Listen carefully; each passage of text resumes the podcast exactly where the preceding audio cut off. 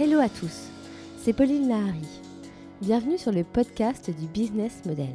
Ici, on interviewe des personnalités afin de parler de la construction de leur business model, comment ils ont conçu leur entreprise et comment ils l'ont fait fructifier.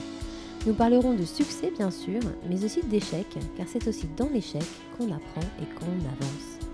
Ce podcast s'accompagne d'un livre aux éditions Erol dont le titre est Votre business model sur mesure, la boîte à outils pour concevoir, entreprendre, agir et manager. Vous pourrez y retrouver tous les conseils et les outils indispensables pour rendre votre business model rentable. Nous sommes deux à avoir édifié ce projet, moi-même, fondatrice de MyCV Factory, et Alain Van Cotte, enseignant à Sciences Po Paris et ami de longue date.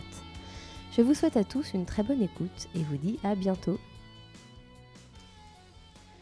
Aujourd'hui, nous interviewons Vincent Ballot par Pauline Lahari. Selon une étude du Parisien, 2,3 millions de tasses de café sont bues chaque minute en France. C'est un marché énorme, dopé par la montée en gamme et le courant du bio. Les consommateurs sont de plus en plus à la recherche du café rare et goûtu.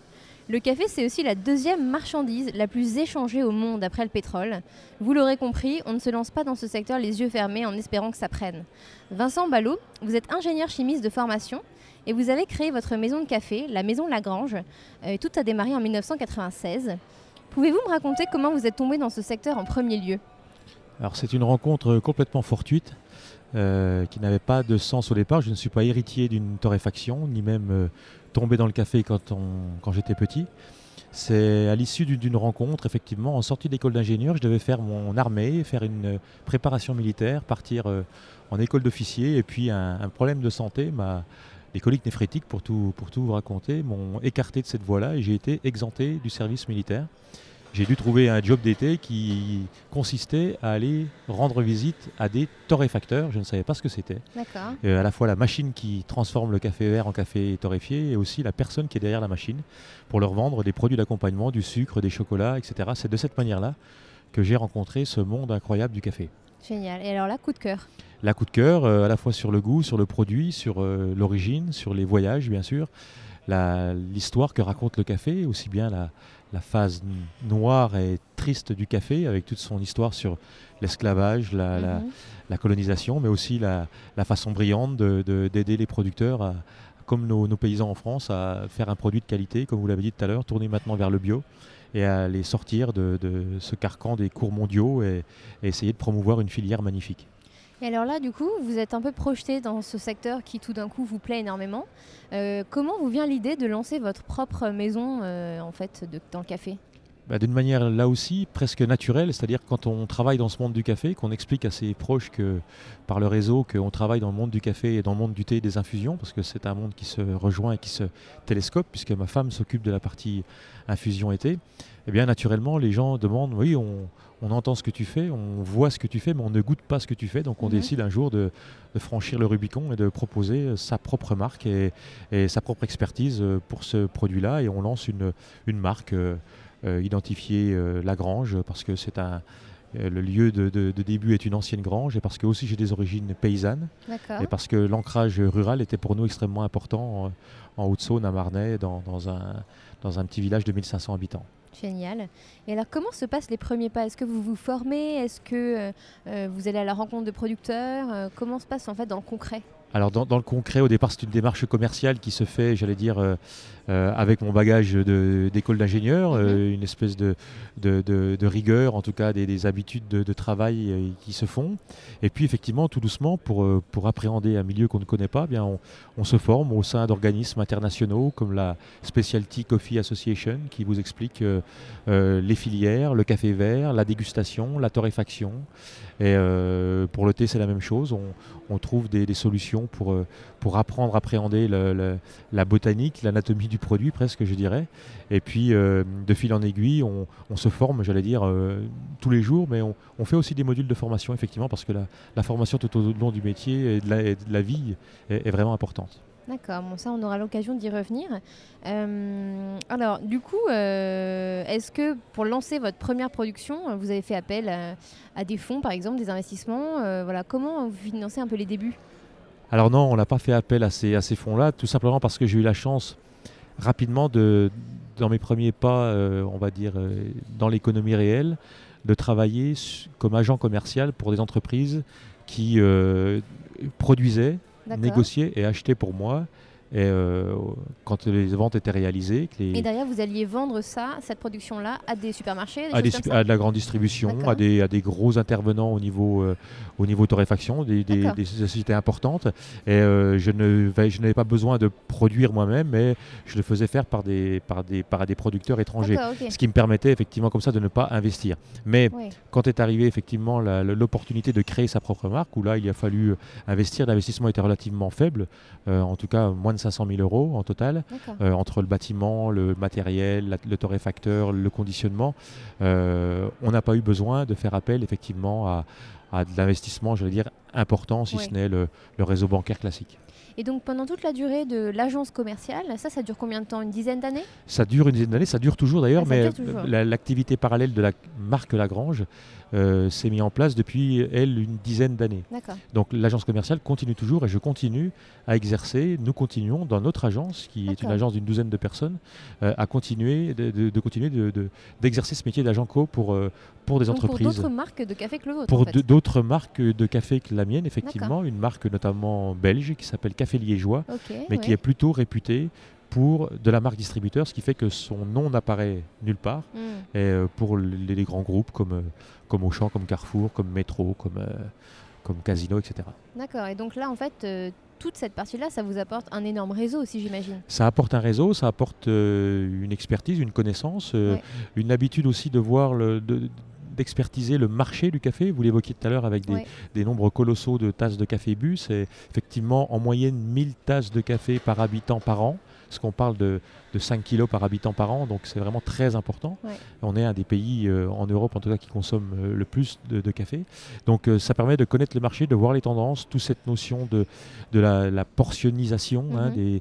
des, capsules, des dosettes, etc., qui malgré le coût environnemental qui était très décrié pour l'instant, a été une véritable révolution il y a maintenant plus de 15 ans, et qui est aujourd'hui quelque chose de très difficile à, à à diminuer, mhm. euh, même si on s'engage, nous, résolument vers euh, des cafés bio, des capsules compostables, des capsules recyclables, etc.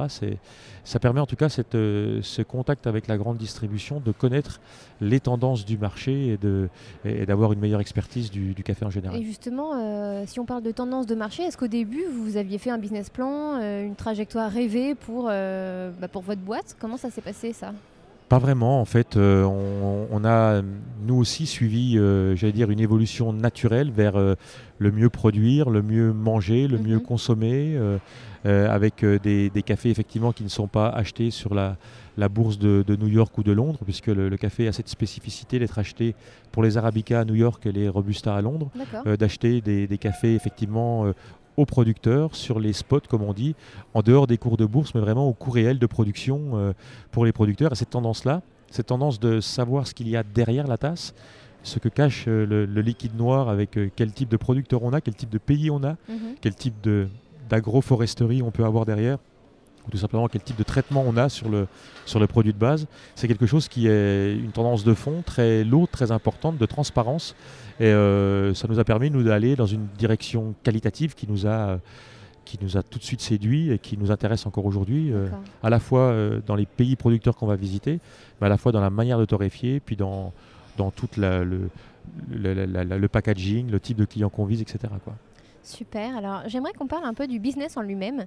vous avez un site en ligne e-commerce classique avec voilà, le fait de vendre les cafés en ligne. Est-ce que ça, ça marche bien? Alors, il n'avait pas vocation au départ, pour tout vous dire, d'être un site de vraiment de vente en ligne. Il avait plutôt l'ambition d'être un site vitrine. D'ailleurs, euh, ça va peut-être faire sourire certains, euh, certains auditeurs. Euh, il n'était même pas protégé, il n'était même pas en HTTPS, comme on dit vulgairement. il avait surtout l'ambition de présenter les produits et de, montrer que les produits qui étaient pratiqués sur le site, sous forme qui, qui se transformaient plutôt en catalogue, n'étaient pas complètement déconnecté de ce que l'on proposait à nos clients B2B, parce que la majorité de nos clients sont des clients B2B sur la France.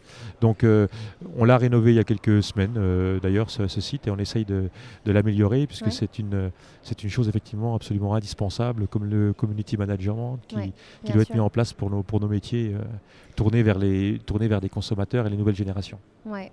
Et alors, vous avez au fil des années ajouté plusieurs produits. Alors, vous commencez avec le café et puis vous ajoutez le thé, les infusions, c'est ça Absolument.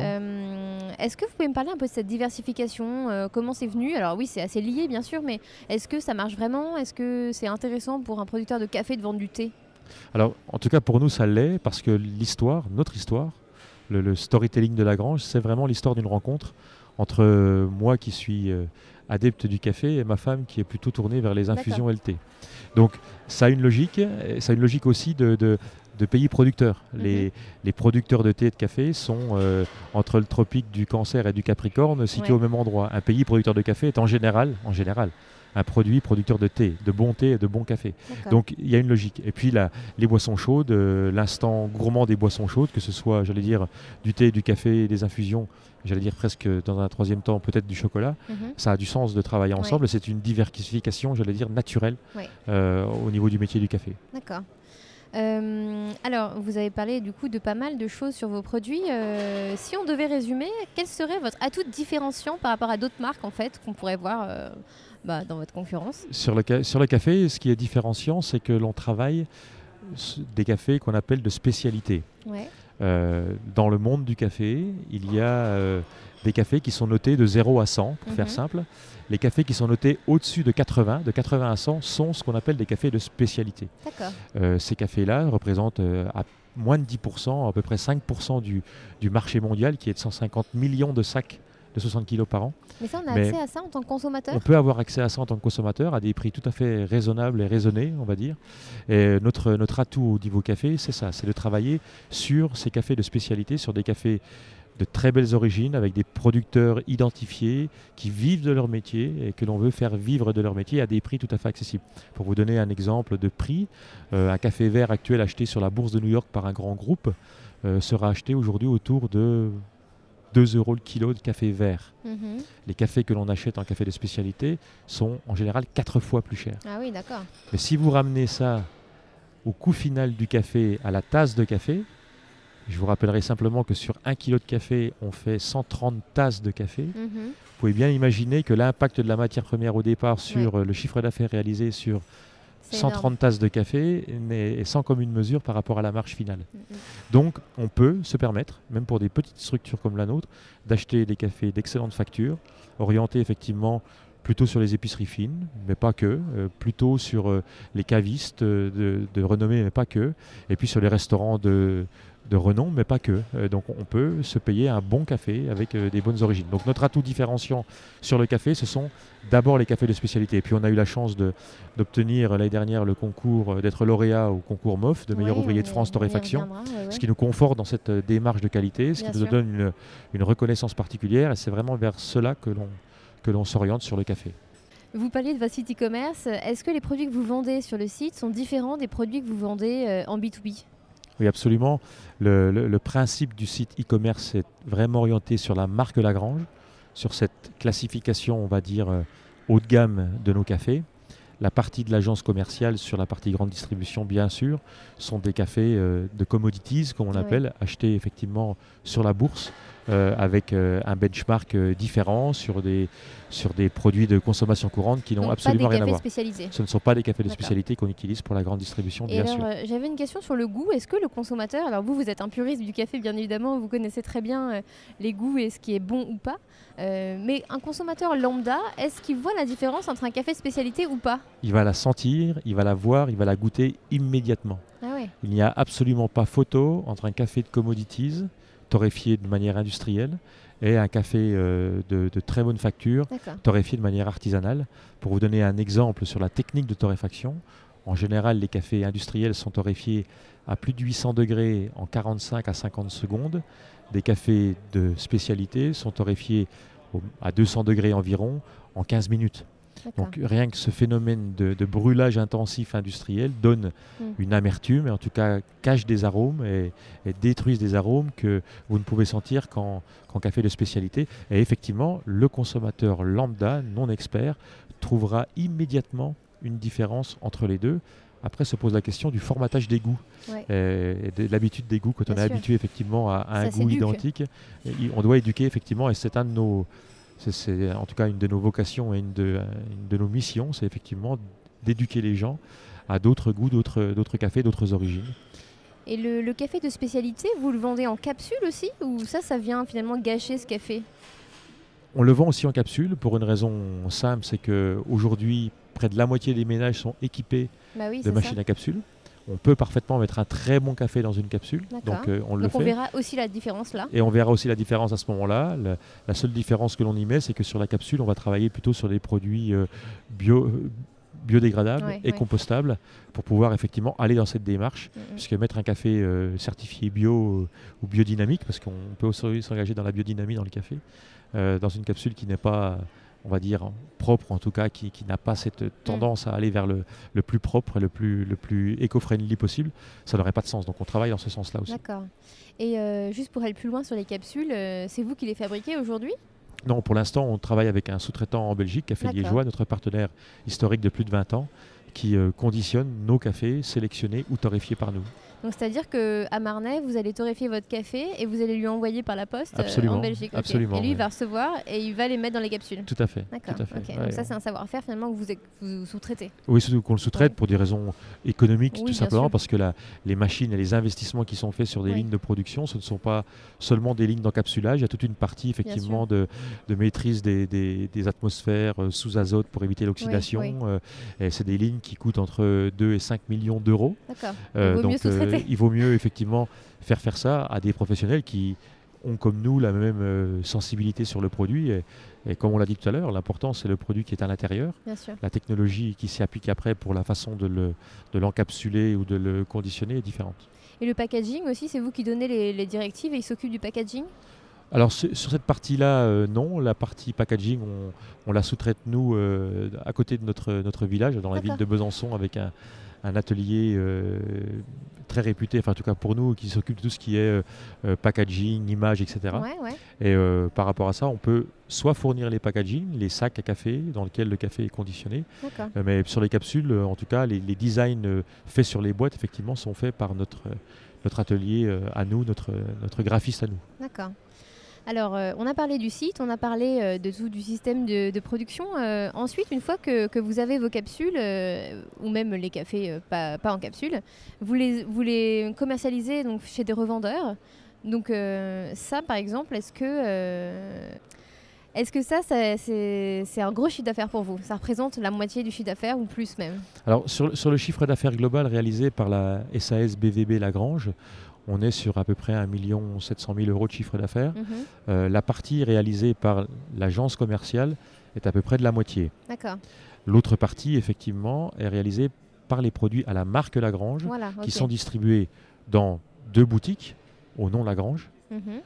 et surtout dans euh, entre 3 et 350 clients B2B D'accord. qui sont répartis sur l'ensemble du, du territoire français, que ce soit des réseaux de cavistes, des chocolatiers, des, Ah oui. des épiciers fins, des torréfacteurs aussi, euh, qui veulent effectivement euh, s'offrir, un, comme on le dit maintenant, un corner café ou un Mhm. corner euh, tisanerie, Super. et dans ouais, lequel on leur propose ces produits-là. D'accord. Donc, il y a du Lagrange, mais il y a aussi d'autres choses. Absolument. Alors, je sais que vous avez des boutiques. Euh, est-ce que les boutiques euh, ont apporté. Enfin, déjà, quand est-ce qu'elles ont été créées par rapport au reste?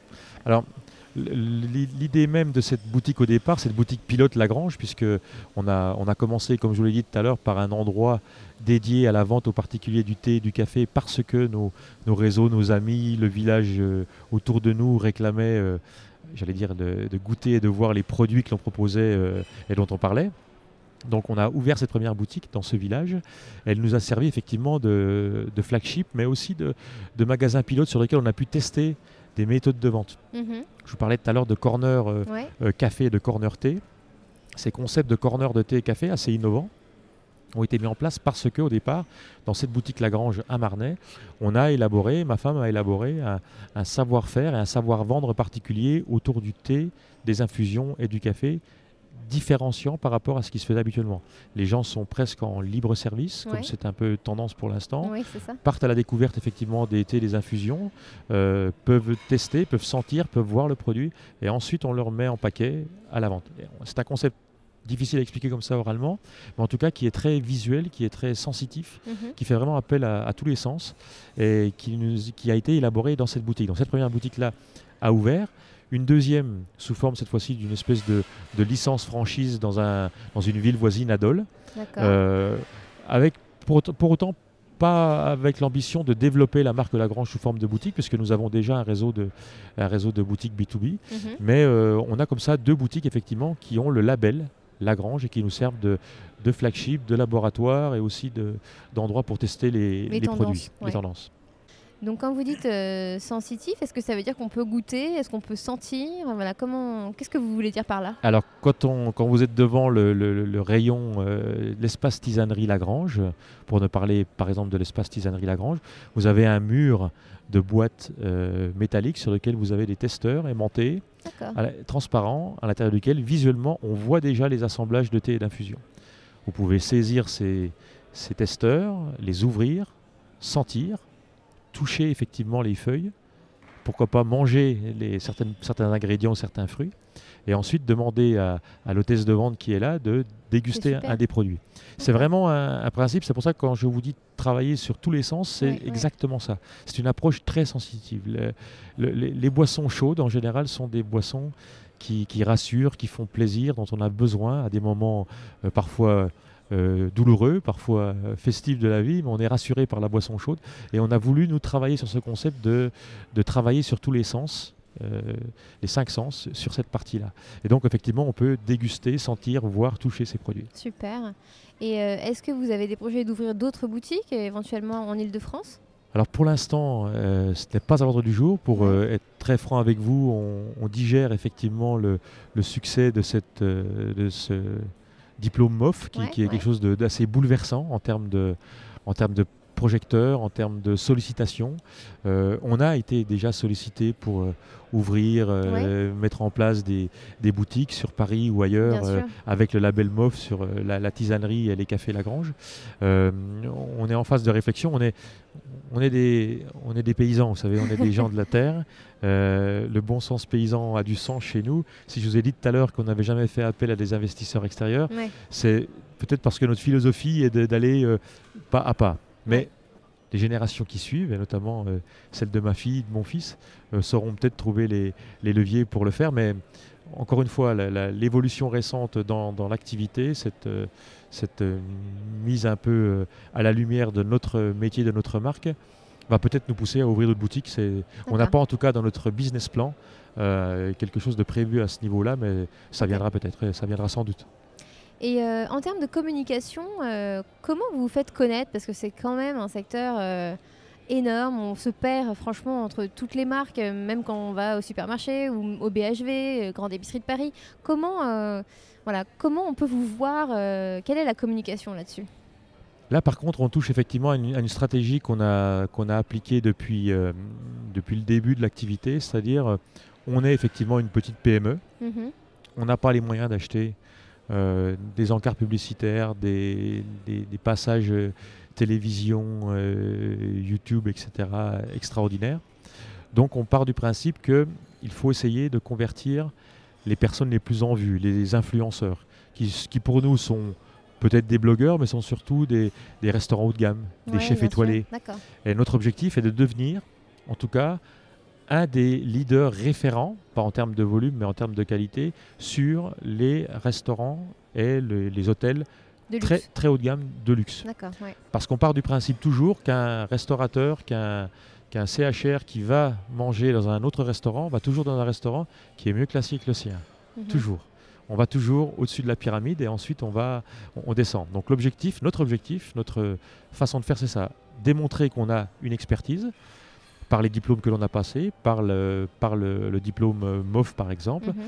se- être légitime dans notre métier sur le haut de gamme et sur le luxe, commencer par euh, irradier ce secteur-là et ensuite on ira effectivement, euh, j'allais dire, un peu plus bas. Mais vous avez raison, il- on n'est pas attendu sur le marché, il y a une, une offre euh, Énorme. pléthorique de, de cette partie-là. Ouais. Et pour se faire connaître, quand on est une PME, il faut trouver des solutions. Et la solution qu'on a, nous, envisagée, c'est celle-là, c'est celle de, Celle de de, la qualité, du luxe et de l'excellence.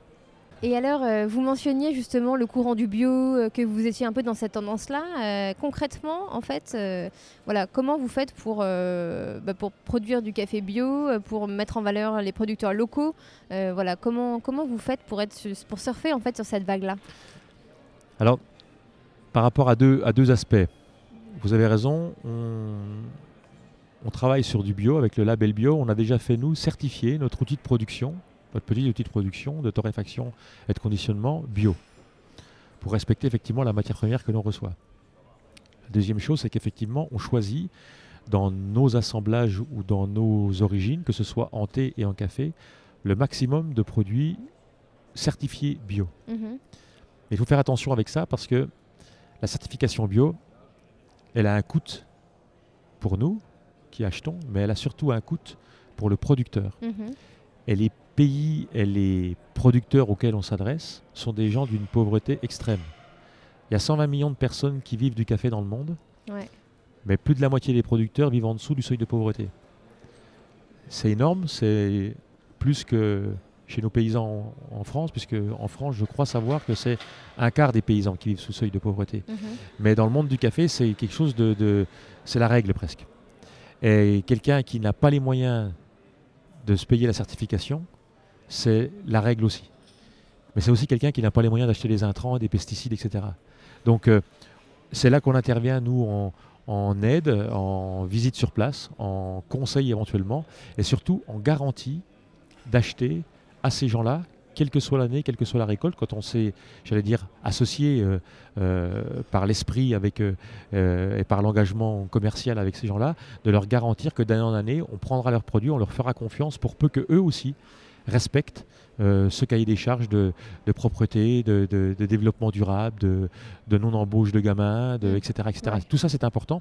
Donc, on essaye, nous, d'acheter effectivement des produits bio certifiés, mais les autres produits que l'on a, je pense à des produits de Birmanie, euh, euh, des produits du Laos, euh, des produits du Costa Rica, qui ne sont pas forcément bio, mais qui, qui le sont parce que parce que on sait qu'ils le sont, on a visité sur place, Bien sûr. et euh, on essaye de travailler de cette manière-là. Mais il n'y a pas le label. Mais il n'y a pas forcément le label parce Ouais. qu'ils n'ont pas les moyens de se payer ce label. ouais. D'accord, ok. Ouais. Alors, euh, on en a déjà un peu parlé, hein, euh, du fait que vous soyez devenu MOF. Alors, l'année dernière, du coup, c'est une année très marquante, puisque vous devenez meilleur ouvrier de France torréfacteur, titre remis par le président de la République. Alors, comment ça s'est passé cette journée-là? Ah, c'est une journée incroyable. euh, rien que d'en reparler, je vais, je vais sans doute avoir encore les trémolos dans la voix, mais c'est une journée magique à, à plein, de- à plein de niveaux, euh, à la fois familialement, à la fois au niveau du, du métier, de, des personnes qu'on rencontre. C'est d'abord une remise du diplôme euh, à la Sorbonne, dans l'amphithéâtre de la Sorbonne, Ouais. euh, qui est un endroit prestigieux, magique, euh, par rapport aux personnes qui y sont passées, par rapport, par rapport aussi à 68, il faut en parler. Moi, je suis né en 69, donc euh, euh, c'est- un moment, c'est un endroit incroyable. C'est c'est la reconnaissance, c'est l'excellence, c'est la reconnaissance aussi du, du savoir-faire de la main Mm. et la remise en avant des travails manuels, Ouais. euh, du travail manuel. Moi qui suis ingénieur de formation, euh, ça, ça a du sens aussi pour moi parce que aujourd'hui, euh, pour nos enfants, c'est aussi euh, quelque chose qu'il faut valoriser et leur dire qu'on peut, on peut parfaitement réussir avec ces, avec ces travaux manuels. Donc c'est une journée forte en émotion, effectivement, qui se termine par, un- par une photo avec le président Macron dans, dans les jardins de l'Élysée. C'est un, un aboutissement, mais c'est aussi surtout le début de quelque chose. Bien sûr.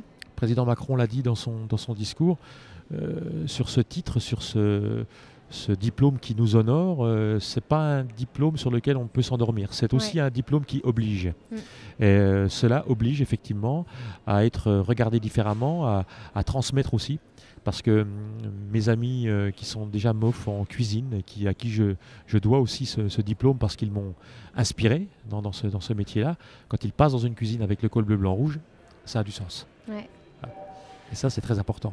Du coup, vous aussi, vous avez le col bleu blanc rouge? Et du coup aussi, j'ai le col bleu blanc rouge et j'ai- le droit d'arborer ce col bleu blanc rouge. C'est ce qui fait la, différence avec les, avec les, les MOF, effectivement, parmi les, les 198 diplômés de ce 26e concours, puisqu'il y avait plus de 120 métiers différents représentés. On a tous le droit maintenant d'arborer ce col bleu blanc rouge et, et ça, c'est la règle depuis 1924, date de la création par, euh, par Albert Lebrun de, de cette euh, distinction MOF qui voulait mettre en avant, mettre en exergue l'excellence euh, des métiers, l'excellence du, du travail euh, et, et remettre au goût du jour. C'était déjà, vous voyez, déjà une problématique euh, au début du XXe siècle de remettre en, en évidence ces- ces- ce travail de la main qui n'est ni substituable ni délocalisable. Et ça, c'est important de le Ouais. rappeler. C'est un concours français? C'est un concours français, mais qui est heureusement d'ailleurs ouvert à tout le monde. Et dans ma promotion par exemple, euh, en torréfaction, nous étions au départ 40 candidats, 29 finalistes euh, sur les trois lauréats. Un des meilleurs ouvriers de France. Donc, euh, il y a une brésilienne, un australien Ah oui. et il y a un français, moi. D'accord, ok. Et alors, euh, est-ce que présenter ce concours, ça a toujours fait partie de votre trajectoire ou voilà, euh, on- vous êtes inscrit comme ça, euh, allez, c'est parti? Alors non, ce n'était pas du tout écrit. Alors tout d'abord parce que le, le métier de torréfacteur est- vient d'apparaître effectivement dans ce, dans cette, euh, j'allais dire, ce panthéon des métiers euh, qui sont euh, lauréatisables, si on peut Oui. dire, au concours MOF. Alors, On les connaît très bien pour la gastronomie, Exactement. etc., mais beaucoup moins pour la On torréfaction. les connaît moins pour la torréfaction, mais on les connaît moins aussi pour la broderie, euh, Oui, le sûr. développement web. Ah oui Euh, Il y a de la chaudronnerie, il y a, il y a- il y a comme ça beaucoup de, beaucoup de métiers différents. Et c'est vrai qu'on n'a on n'a pas l'habitude, on a l'habitude effectivement d'entendre ça sur euh, les métiers de bouche en général. C'est ça. Donc les, les torréfacteurs sont maintenant sont dans- par- parmi les métiers de bouche, Mais aussi parce qu'ils sont fort- fortement médiatisés. absolument, qui sont beaucoup plus médiatisés. Mm. Et donc j'ai eu la chance effectivement de, de- de faire partie de cette génération où le concours MOF a été, on va dire, attribué à la- au métier de torréfacteur. C'était pas du tout écrit que je me présente. D'ailleurs, je dois vous avouer que quand euh, le, le comité français du café, qui a, qui a fait en sorte que le, après plusieurs années, qui a fait en sorte que le, le métier de torréfacteur soit reconnu par le COET MOF, le comité d'organisation du MOF, et donc l'éducation nationale, puisque c'est quand même un diplôme d'État euh, équivalent BTS, euh, so- soit reconnu. Quand le comité, du Fran- co- comité français du café a, a mis en place cette reconnaissance, euh, je n'avais pas du tout pensé à me présenter. Si je l'ai fait, c'est d'abord parce que ma femme m'a demandé de le faire. C'est elle qui m'a poussé, qui m'a dit tu dois absolument Oh là te présenter. Et parce que aussi dans mes amis, dans la gastronomie, parce que je, je- je fais partie des gens qui aiment bien manger, bien, bien déguster, bien boire. Euh, J'ai beaucoup d'amis MOF, euh, MOF fromager, MOF cuisinier, MOF euh, chocolatier. MOF sommelier, qui m'ont tous dit mais tu, tu dois le faire, tu- le, le café c'est ton, c'est ton truc, tu, tu dois le faire, tu as toute légitimité à le faire. Génial. Et c'est, c'était pas du tout euh, prévu, mais c'est vrai que les MOF m'ont toujours fait rêver étant gosse. Euh, le col bleu blanc rouge m'a toujours fait rêver. J'ai en plus une, effectivement, je suis, je suis un, un- un patriote convaincu et j'adore tout ce qui est tout ce qui est tricolore. Euh. Je suis engagé aussi euh, maire de ma commune depuis depuis près de 20 ans maintenant. Euh, je suis capable de pleurer sur une Marseillaise, donc vous imaginez ce que ça a donné le jour où, où Emmanuel Macron m'a Ah oui. effectivement remis cette médaille. J'imagine. Du coup, sur le business, ça a changé quoi concrètement pour vous? Alors sur le business, ce qui a changé, c'est effectivement le regard des autres, le regard des collègues, D'accord. euh, Des concurrents, vous voulez dire ou des concurrents, mais euh, en- dans, dans le sens de la bienveillance. D'accord. Euh, beaucoup de, de- beaucoup de oui beaucoup de bienveillance par rapport à ça et beaucoup de, de questions pour faire pareil parce que l'idée c'est quand même de, de reproduire de transmettre comme je vous l'ai dit tout à l'heure donc ça a Mhm. changé déjà cet aspect là et j'ai beaucoup effectivement de collègues qui me posent des questions sur mon trajet ce que j'ai fait quel diplôme j'ai passé quelle, quelle formation j'ai suivi pour, pour obtenir ce, ce diplôme et gagner ce concours le deuxième point c'est effectivement les clients et euh, maintenant les, les- les prospects qui effectivement vous regardent différents parce que la- le concours MOF et le label MOF sur une carte de visite, sur, une, sur, une, sur un tarif, change énormément la Bien vision sûr. des choses pour ouvrir les portes. Ouais. Il est assez surprenant depuis quelques mois maintenant de pouvoir prendre des rendez-vous avec des chefs étoilés ouais. alors que, et c'est normal, euh, cette catégorie de clientèle-là était difficilement accessible parce que le, le café, en tout cas le diplôme MOF, euh, légitimise votre, votre travail, votre Bien sûr. métier, votre, votre parcours qu'on appelle d'excellence, même si le terme est un petit peu, est un petit peu pompeux. Et puis ça a changé aussi le, le regard dans l'entreprise, parce que ça c'est important de le dire, on gagne, euh, on, on gagne aussi à plusieurs, on ne gagne pas seul. Euh, j'ai pu préparer le concours MOF parce que j'ai une équipe, parce que j'ai des gens qui m'ont permis de voyager, qui m'ont permis de m'entraîner. Les six derniers mois, c'est tous les jours. Euh, donc euh, ça a changé aussi par rapport à l'équipe, la perception de Lagrange, de la maison Lagrange et de leur implication dans la société incontestablement. Donc euh, vraiment, il y, a- il y a plein d'étages sur lesquels cette, euh, cette, euh, cette distinction euh, opère. Et puis la, la dernière, la dernière chose, hein, c'est au niveau de l'intérêt général. On parle de l'intérêt particulier, l'intérêt collectif, l'intérêt général. C'est aussi pour le territoire, le Mhm. territoire que je représente, la, la ruralité, la Haute-Saône, Marnay, euh, la. Franche-Comté, un, un éclairage particulier sur notre territoire et, et aussi faire connaître nos- notre secteur et démontrer qu'il y a effectivement de l'excellence dans nos territoires aussi, dans la ruralité, et ça Une fierté important. Une fierté, aussi. absolument, Ouais. absolument. Et alors j'ai vu que vous aviez lancé euh, une web série sur YouTube pour suivre vos aventures en direct. Donc déjà, je trouve que c'est une super idée. Euh, Est-ce que c'est quelque chose qui vous aide à communiquer justement ce genre d'outils? Complètement. Au au départ, l'idée, c'était vraiment de, de partager ce- ces moments d'émotion incroyables. Quand je dis incroyable, il faut, il faut mettre ça euh, au niveau de, de- des- des, des- des grands changements de la vie. Euh, ça peut être effectivement l'entrée en sixième quand on est au CM2, ça peut être euh, un mariage, l'arrivée des enfants dans- dans- dans- au, sein de, au sein de la cellule familiale. C'est- C'est une journée incroyable. Et ce qui était le plus frustrant quand on a reçu effectivement ce, ce mail qui vous dit que vous êtes lauréat du concours MOF, c'est que quelques semaines après, on vous dit que, que, que, bah, pour la remise des diplômes à la Sorbonne à l'Élysée, vous avez le droit de choisir qu'une ou deux personnes. C'est plus que cornélien, c'est monstrueux de choisir Ouais, entre ouais. ses enfants, sa femme, ses amis, ceux qui Vous ont aidé. Donc j'ai choisi ma fille, ma femme, mes enfants, bien sûr, mais Ouais. euh, parce qu'il y a une légitimité là-dedans, mais euh, la frustration venait de ne pas pouvoir partager ça. Donc on a décidé effectivement avec tout le monde de faire cette web série pour expliquer le concours MOF, le cheminement qu'il y a eu, et puis essayer de, de- de les emmener jusqu'aux portes sûr. de l'Elysée et de partager ça avec le plus grand nombre. Alors bien sûr, c'est un intérêt aussi, euh, euh, on va dire business pour communiquer sur la marque, Oui. mais c'est surtout pour partager et pour que les gens euh, aient envie de, de un jour s'inscrire dans cette démarche de, de qualité, de, de niche haut de gamme, parce que c'est dans ces secteurs-là qu'il y, a- il y a des aventures fabuleuses à, encore à, à. Génial. Alors j'encourage notre audience à aller sur YouTube, hein, Maison, Maison Lagrange. J'aimerais qu'on parle de votre métier plus concrètement. Euh, c'est quoi être torréfacteur en fait? Et combien il y en a en France? Alors c'est quoi être torréfacteur? C'est vrai que le- le- on fait un des rares métiers où la machine qui sert à torréfier porte le même nom que la personne qui, euh, qui opère sur la machine. Donc ça c'était c'est pour la blague, mais c'est bien de le souligner.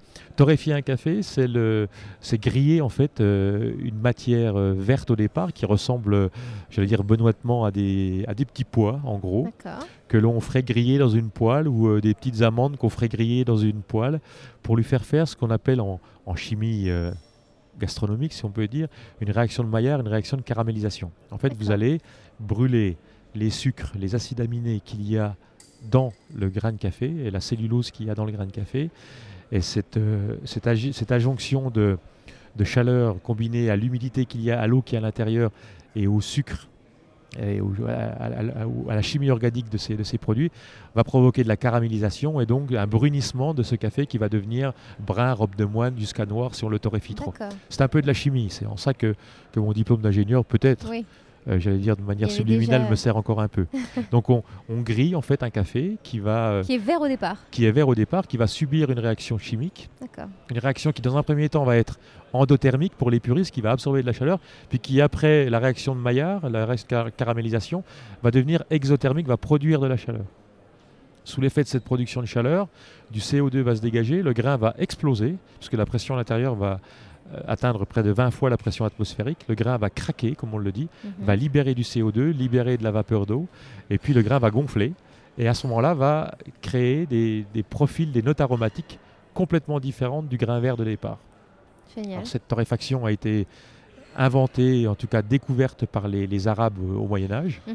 euh, après avoir découvert le café euh, euh, dans le, là, où le, j'allais dire où l'homme a été, j'allais dire presque l'homme est né euh, euh, sur, euh, sur l'Éthiopie, sur les plateaux, les plateaux éthiopiens.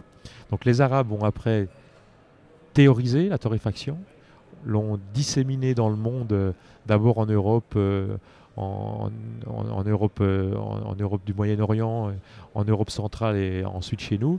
Puis après, donc le, le café a suivi son, a suivi son, son chemin pour euh, être répandu partout. Comme vous l'avez dit tout à l'heure, il est, le café parle à tout le monde, il est bu partout dans le monde Mhm. de manière plus ou moins importante. Mais en tout cas, la torréfaction, voilà, c'est ça. C'est une réaction physique et chimique d'un produit vert au départ avec lequel on va apporter de la chaleur.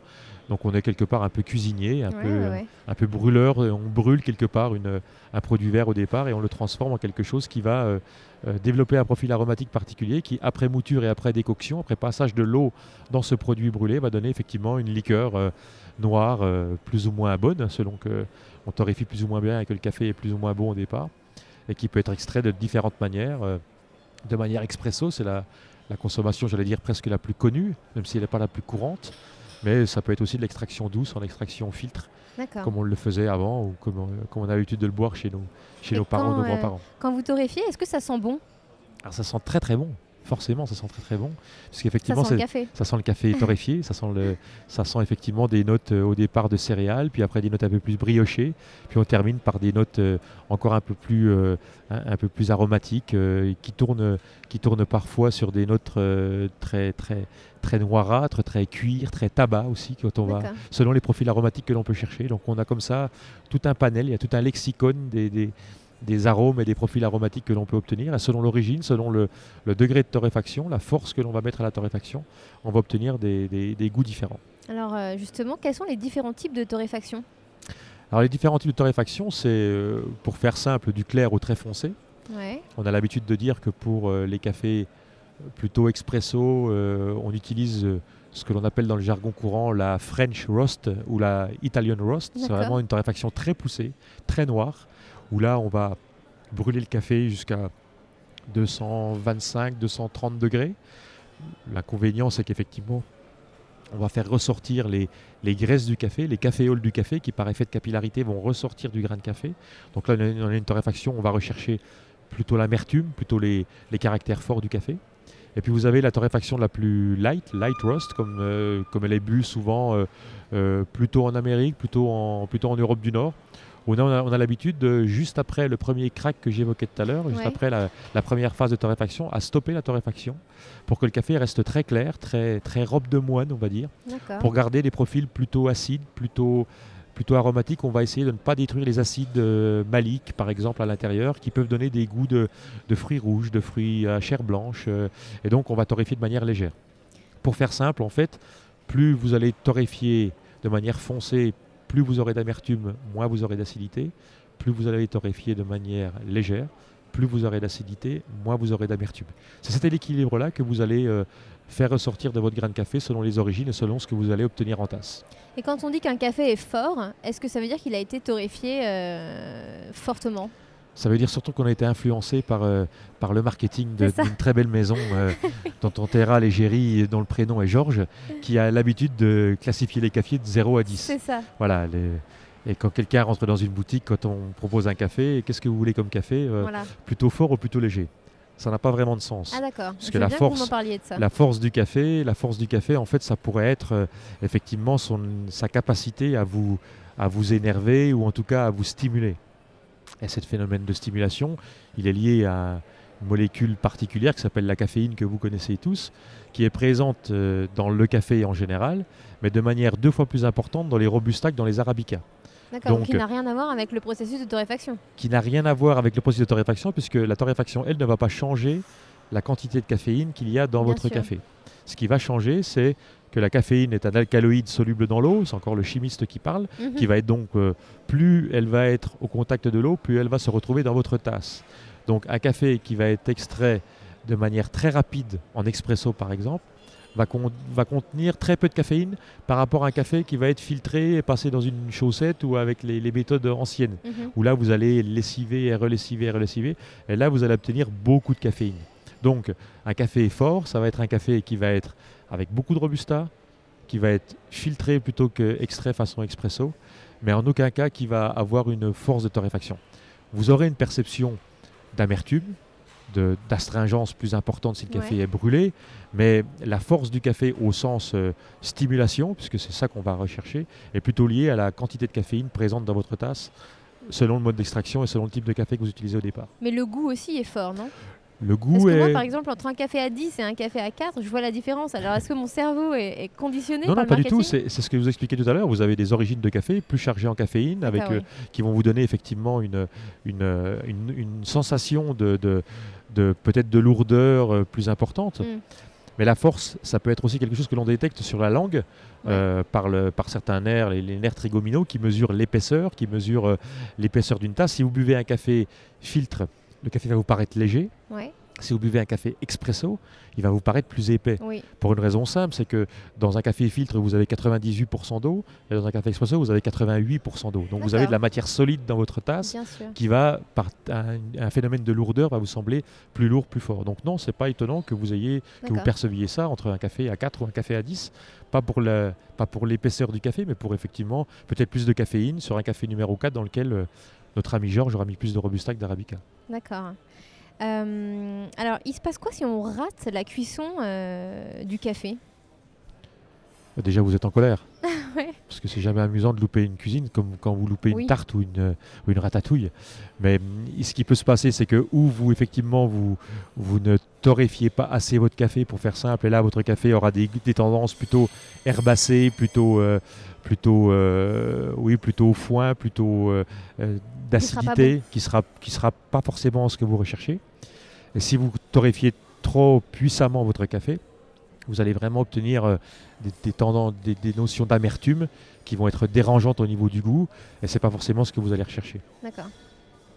Et alors, est-ce que tous les torréfacteurs euh, ont leur petite astuce ou, ou font euh, le, la cuisson à un degré qui lui est propre Alors, tous les torréfacteurs sont des cuisiniers et chacun a ses recettes, Ouais, d'accord. ça c'est sûr.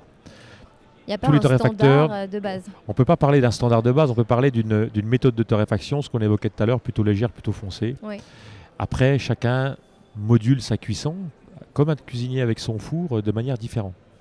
Cuisson plutôt longue, plutôt courte, plutôt forte, plutôt légère, euh, selon la, la force avec laquelle et la vitesse avec laquelle vous allez torréfier. Effectivement, vous allez développer certains arômes du café que vous ne développerez pas d'une autre manière. Donc effectivement, chaque torréfacteur a ses façons de cuire, mais il a surtout aussi ses façons de s'approvisionner en matières premières. Voilà, Et effectivement, des cafés du Brésil, des cafés de Colombie, des cafés d'Éthiopie ou d'Indonésie n'ont pas du tout les mêmes goûts. Et c'est en ça que résident les recherches que l'on peut faire, l'expertise qu'on peut apporter et puis la- le type de tasse que l'on peut obtenir.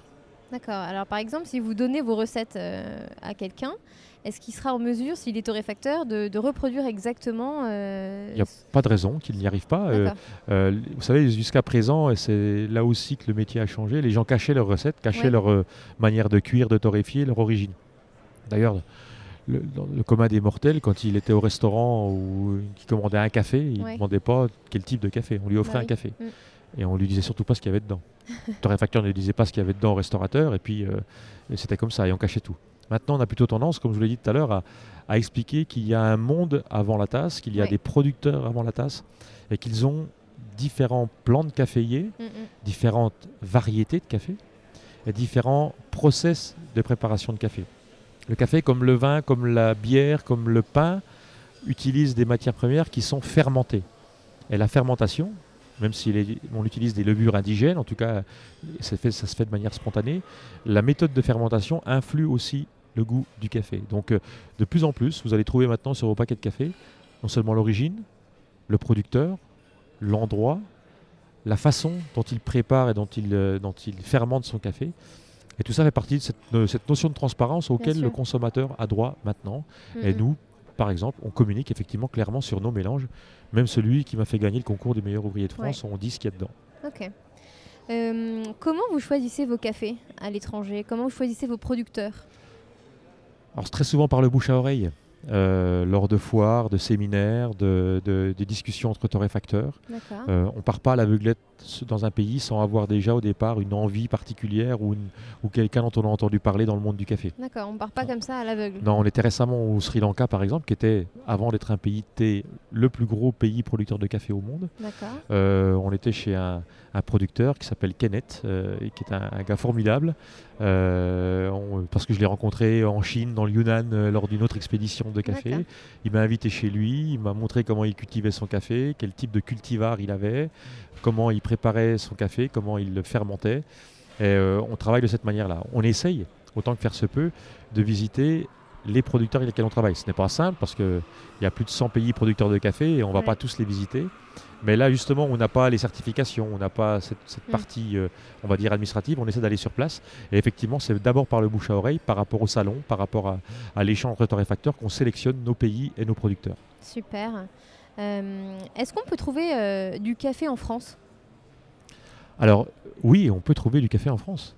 Vous pouvez trouver du café en Guadeloupe, en Martinique. Ouais. Vous pouvez du coup trouver du café à La Réunion. Et vous pouvez même en trouver dans certaines serres, au Crirat de Montpellier et à Strasbourg, où il y a un peu de, de culture de café, mais là pour des raisons, euh, on va dire, euh, scientifiques. Mais le Il faut de café, la chaleur et de l'humidité voilà, le café est une plante tropicale. Mhm. même si le réchauffement climatique qui est bouleversant au niveau du café a une influence pour l'instant, on ne produit du café, comme je vous l'ai dit tout à l'heure, qu'entre le tropique du Cancer et le tropique du Capricorne. Et on, à l'altitude, on va dire au niveau de la mer, on va dire de 0 à 600 mètres, plutôt des Robusta. Et à partir de 800 jusqu'à 2000-2200 mètres, les Arabica. Donc la latitude de la France ne permet pas d'avoir, la latitude de la France métropolitaine ne permet pas d'avoir du café chez nous. J'ai quelques caféiers à la grange, mais qui ne donnent pas, euh, qui ne donnent pas de fleurs et donc pas de fruits. Pas assez humide ou chaud. Voilà. Euh, quel est le meilleur café euh, que vous ayez goûté si vous deviez choisir? C'est difficile de. Comme je l'ai dit tout à l'heure, le café, il, y a- il y a- il faut d'abord qu'il fasse plaisir, il faut d'abord Mm. qu'il rassure, qu'il procure du bien-être. Et, on a des émotions quand on goûte des cafés. J'ai goûté récemment un, un café du Panama que j'ai apprécié. J'ai goûté, et je ne me lasse pas de goûter un café de Myanmar, de l'ex-Birmanie, Mhm. euh, qui, qui est absolument incroyable, euh, qui est un, un plan en plus du Kenya qui a été exporté sur la Birmanie dans une forêt, euh, dans une forêt birmane où le, le paysan en question plantait, des, plantait de l'opium pour le cacher des hélicoptères. Sa femme en a eu assez de le voir son mari se détruire sous la junte militaire, de, se- détruire avec cette drogue. Elle lui a un jour euh, dit écoute, faut que tu plantes autre chose, j'en ai assez de te voir te, flinguer la santé avec ça. Et euh, une amie à moi lui a, dit, euh, qui fait de l'agroforesterie, lui a dit cultive du café, le café a besoin d'ombre. Cultive sous tes macadamiers, cultive sous tes manguiers du, du café. Et il a commencé à cultiver un- le SL34, qui est une variété botanique de Coffea arabica qui vient du Kenya. Et ce SL34 procure un, un café naturel absolument superbe. D'accord. Et je me lasse pas de le déguster. Est-ce que euh, est-ce que c'est difficile pour vous de, euh, de venir dans un hôtel? Là, voilà, on est en ce moment dans un hôtel euh, dans Paris euh, et de commander un café. euh, Est-ce que vous pouvez pas, enfin, vous pouvez pas vous empêcher de le juger J'imagine? Est-ce que c'est dur ça au quotidien? Non, c'est pas dur. C'est... Il faut un peu d'humilité quand même dans ce Ouais. monde. hein. Euh, vous savez, euh, on est un des meilleurs ouvriers de France, mais on n'est pas donneur de leçons. Et euh, le café, comme je vous l'ai dit tout à l'heure, il faut qu'il parle à tout le monde. On a une, une fonction un peu messianique de convertir les gens à boire le meilleur café possible. Mais on boit des bons et on boit aussi des mauvais cafés. Et euh, je ne ferai jamais remarquer à aucun établissement que ce soit que son café n'est pas bon. Je me permettrai de lui donner des conseils, mais jamais de la vie je jugerai un café. euh, ça n'a pas de sens euh, et ce serait Pas un peu trop condescendant. euh, puis ce serait pas, ce serait pas, ce serait pas très, tellement ni fair play ni logique de le faire. D'accord. Alors, euh, je suis que vous développiez des, des écoles comme Lagrange Academy. Euh, alors, c'est pour former les professionnels à vendre votre marque, si j'ai bien compris. Est-ce que vous pouvez me raconter ça? Alors ce non, ce n'est pas pour les former à vendre une autre marque, c'est vraiment pour leur apporter une expertise sur le café dont j'ai bénéficié moi. D'accord. Il y a dans, dans le monde une, une structure, une association mondialement connue qui s'appelle la SCA, la Specialty Coffee Association, qui a développé depuis maintenant plus de 20 ans des modules de formation en caféologie, Mhm. que ce soit sur le café vert, sur la dégustation, sur la torréfaction, euh, mais aussi sur, la, sur la- le barista ou sur le type d'extraction du café. Ces modules de torréfaction, euh, ces modules pardon, de, de- de- de formation, donc d'un niveau euh, initiation intermédiaire et professionnel, à chaque fois de 1 à 2 ou 3 jours, euh, vous pouvez, quand vous avez passé tous les niveaux professionnels, passer ensuite une accréditation pour devenir AST, Authorized SCA Trainer, c'est-à-dire être un professeur dans le monde du café. Génial. Donc j'ai la chance d'avoir pu obtenir ces diplômes-là dans la partie torréfaction, café vert et dégustation. Un de nos collègues à Lagrange, euh, Johan, lui, est spécialiste en barista et en extraction. Et sur ces cinq modules-là, on est capable aujourd'hui de former les gens du monde du café, mais pas que, à euh, venir passer ces, ces modules de formation, pas pour vendre nos produits, mais vraiment pour devenir Pour se- eux aussi des experts dans le monde du café. Pour se euh, professionnaliser là-dedans. Exactement, ça peut être des, des torréfacteurs qui veulent se qui veulent améliorer leur process de torréfaction, ça peut être des, des baristas qui veulent se, se devenir meilleurs. Est-ce euh, que ça peut être des particuliers comme ça moi peut être qui des particuliers qui veulent effectivement euh, avoir une, une- une formation sur le café, D'accord. euh, des lycées hôteliers, des, des- voilà, on a, Super. voilà. L'idée c'est vraiment ça et, et c'est vrai que le- le- là aussi le, diplôme MOF a accéléré cette, euh, cette volonté de transmettre et a obligé à, à accélérer cette volonté de transmettre.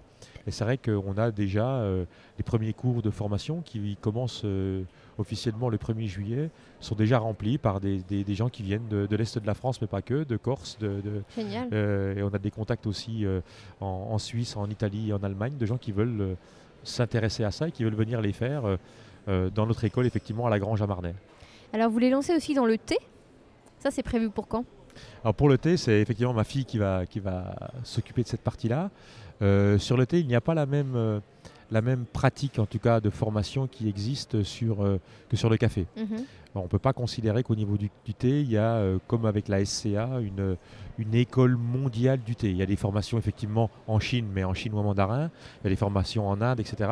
Mais sur le, le sol européen et même aux, aux États-Unis, c'est assez compliqué d'avoir des modules de formation sur le thé. Donc, l'ambition, notre ambition euh, à, la Maison Lagrange Académie, comme vous l'avez dit tout à l'heure, c'est effectivement de mettre en place des référentiels, des modules de formation sur le thé.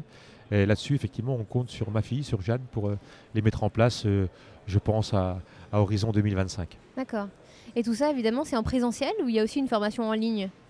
Ce sera surtout en présentiel dans un premier temps. Euh, on est quand même sur des produits extrêmement tactiles, Bien sûr. où la dégustation, la- le, le- comme je vous l'expliquais tout à l'heure, le, le- les, les- sensoriel est- sensoriel est est, clé. est extrêmement présent. Euh, donc euh, ce sera sur du présentiel. D'accord. Alors, on peut continuer un tout petit peu sur ces idées de développement. Est-ce que vous allez vendre à l'étranger également ou est-ce que c'est déjà le cas d'ailleurs? Alors on, on commence déjà à vendre un petit peu à l'étranger. On a commencé l'année dernière avec un agent commercial sur la République tchèque. Qui a commencé. On a euh, deux boutiques en Belgique. On ne peut pas considérer que ce soit vraiment à l'étranger, mais c'est aux portes de, de la France.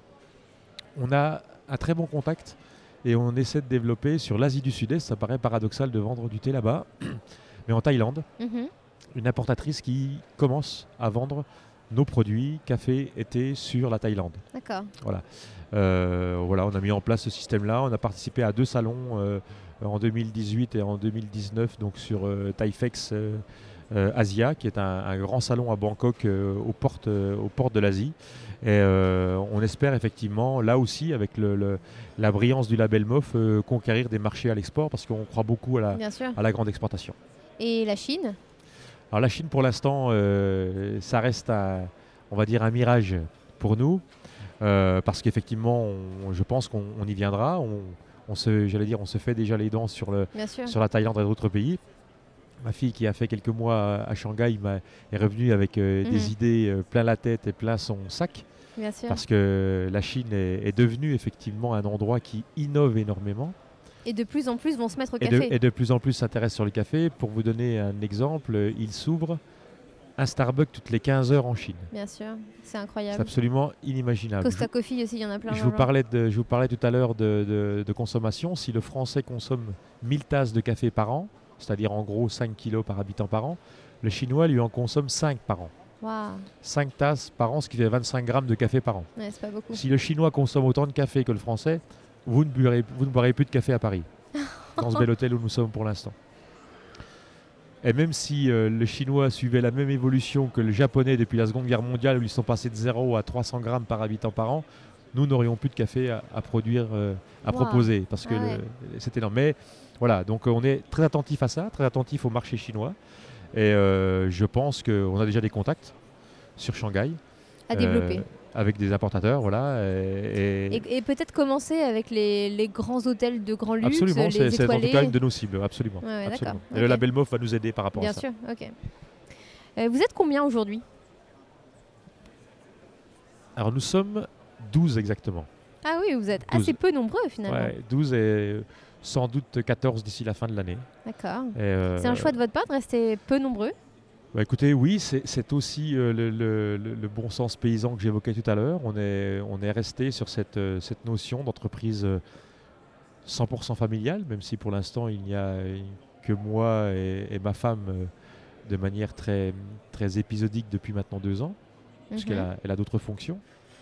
Euh, ma fille va nous, va nous rejoindre, on l'espère très vite. Mais la, la progression a fait qu'effectivement, on le fait step by step, comme, on dit, ouais. et, et on est, on est resté sur, cette, sur, sur une progression relativement tranquille en, D'accord. en 20 ans. Alors vous avez euh, évidemment mentionné votre femme, vos enfants dans toute l'aventure euh, Lagrange. Alors ça fait quoi d'entreprendre en famille? L'entreprise au départ, effectivement, c'est un- une rencontre, comme je l'ai dit, entre moi et Barbara. Et hum, c'était un choix, au départ cornélien, de se dire est-ce qu'on peut travailler en couple? Mhm. Euh, mes parents étaient paysans, on travaillait ensemble.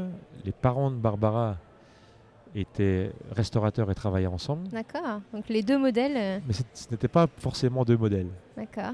Parce que dans les deux cas, l'histoire a tourné court. Ah oui, ok. Donc c'est pour ça que je vous dis que ces Mais ça vous a modèles-là, pas fait peur pour ça ça nous a fait très peur au départ. D'accord. Et c'est pour ça que la rencontre qu'on a eue, et l'idée d'avoir chacun son domaine d'activité, était primordiale. Ok. Alors je ne vous cacherai pas effectivement que le soir on parle du boulot, on a parlé du boulot effectivement à la maison, mais effectivement quand le choix s'est porté sur le fait de travailler en couple, ça a été effectivement compliqué. Mais ça se fait, ça se gère, pour, le, pour peu que chacun ait son, effectivement son, son domaine d'activité, sa sûr. zone de, de prédilection. Et puis quand Jeanne, notre fille de de 22 ans maintenant, a, a émis le souhait de nous rejoindre après son école de commerce, c'est pas un choix qu'on lui a du tout imposé. On a plutôt appris d'ailleurs par la bande, comme on dit, par les amis, par les relations, de dire oh là là, euh, ta fille s'intéresse à, à votre- à ce produit, elle va bosser chez vous, elle en parle euh, avec énormément de plaisir, donc euh, c'est plutôt bon signe. Donc on est content, on est fier qu'une entreprise familiale puisse perdurer parce que la, la transmission d'entreprise en France est un vrai sujet. Mhm. Et, on est plutôt fiers de ça. Mais ça n'a pas été en tout cas une obligation. Et si le modèle qu'on a développé en tout cas l'intéresse et peut être perfectible et en tout cas amélioré par les générations futures, ben, ce sera génial parce que ça voudra Ouais. dire que la deuxième génération aura, aura amélioré le, le procédé et on sera fiers de ça. Super. J'ai vu que vous étiez également maire de votre ville. Vous en avez parlé un petit peu. Mais vous avez le temps pour ça? Je suis très surprise. Alors pour tout vous dire, j'étais, j'étais maire avant d'être père. Euh, mais euh, c'était, c'était effectivement là aussi un choix. Euh, l'implication rurale que j'évoquais tout à l'heure avait du sens. Mhm. Euh, le fait de, de s'investir dans le village au niveau associatif depuis tout gosse, dans les différentes associations euh, sportives, culturelles, euh, caritatives, avait du sens pour moi. Se retrouver au conseil municipal à 25 ans, c'était quelque chose de, de presque naturel. D'accord. J'ai effectivement été élu maire en 2001. Euh, J'étais déjà chef d'entreprise, j'avais déjà deux enfants. Euh, ça s'est fait là aussi euh, comme, un, comme un cheminement. Oui, c'est dur, oui, les journées sont courtes, oui, il y a eu des sacrifices, mais là aussi, l'aspect de l'équipe et du couple a eu énormément d'importance. J'ai pu être maire et chef d'entreprise parce que ma femme a accepté de faire le sacrifice de s'occuper de nos enfants. Euh, et ça, c'est un, c'est un luxe extraordinaire, c'est une chance extraordinaire. C'est pas de la condescendance masculine. Ce que je veux dire là, c'est que ça ne peut marcher que si le couple euh, tourne à plein là-dessus. Bien sûr. Et, euh, Et ça, ça effectivement, ne tient qu'à vous. Voilà, tous les groupes n'ont pas ce modèle-là. Et non, mais faut que chacun accepte ça. la, la reconnaissance de, de ce que la République m'a permis d'obtenir en allant à l'école d'ingénieur jusqu'à 23 ans, en étant boursier au maximum et étant issu d'une famille modeste, on va dire très modeste. Ouais. Euh, c'est aussi une, une, quelque chose, euh, je vous parlais tout à l'heure que la médaille MOF m'obligeait, mais euh, mon engagement de maire, c'est ça aussi. Mm.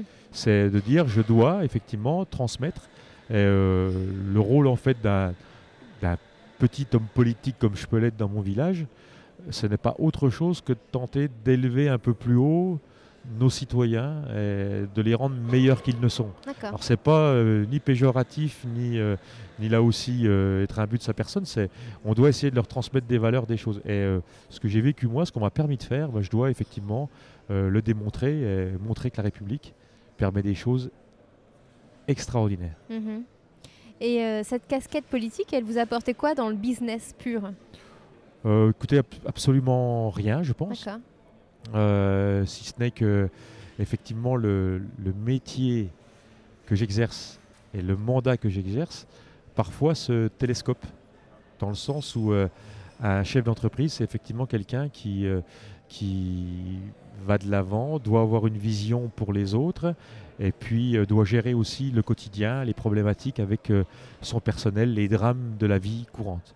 Un maire c'est ça aussi. Mhm. Un maire, c'est pas que le petit Blancas le soir du 14 juillet devant les lampions au bal des pompiers, c'est aussi aller voir les drames, annoncer les drames. Et euh, c'est un, un mandat qui, en ce sens-là, est, est prodigieux parce qu'il vous remet les deux pieds Dans la réalité. dans la réalité tous les jours, absolument tous les jours. Comme celui de chef d'entreprise, c'est la même chose tous les jours qu'un succès commercial euh, cache derrière un problématique d'approvisionnement, un drame humain, etc. Donc en ce sens-là, les, deux métiers et mandats se rejoignent parfois. Euh, je trouve que c'est une belle façon de terminer euh, l'interview. Merci énormément pour tout ce temps euh, et, je vous souhaite une magnifique continuation. Je vous, en, je vous en prie, merci à vous en tout cas. Hello à nouveau. Nous espérons que l'épisode vous a plu et que vous aurez appris quelque chose de nouveau. Je rappelle que tous les épisodes sont disponibles sur les plateformes habituelles SoundCloud ou iTunes. Et si vous suivez nos aventures et aimez tout notre travail, N'hésitez pas à venir nous le dire en commentaire sur Instagram, at mycvfactory.com ou sur LinkedIn, sur nos propres profils. Vous pouvez aussi nous ajouter des étoiles sur iTunes, cela aidera vraiment à faire connaître le podcast et le livre par la même occasion, que vous pouvez d'ailleurs vous procurer sur Amazon, la FNAC et bien d'autres enseignes encore. Je vous souhaite une super belle journée et vous attends la semaine prochaine pour un nouvel épisode riche d'apprentissage et d'enseignement. A très vite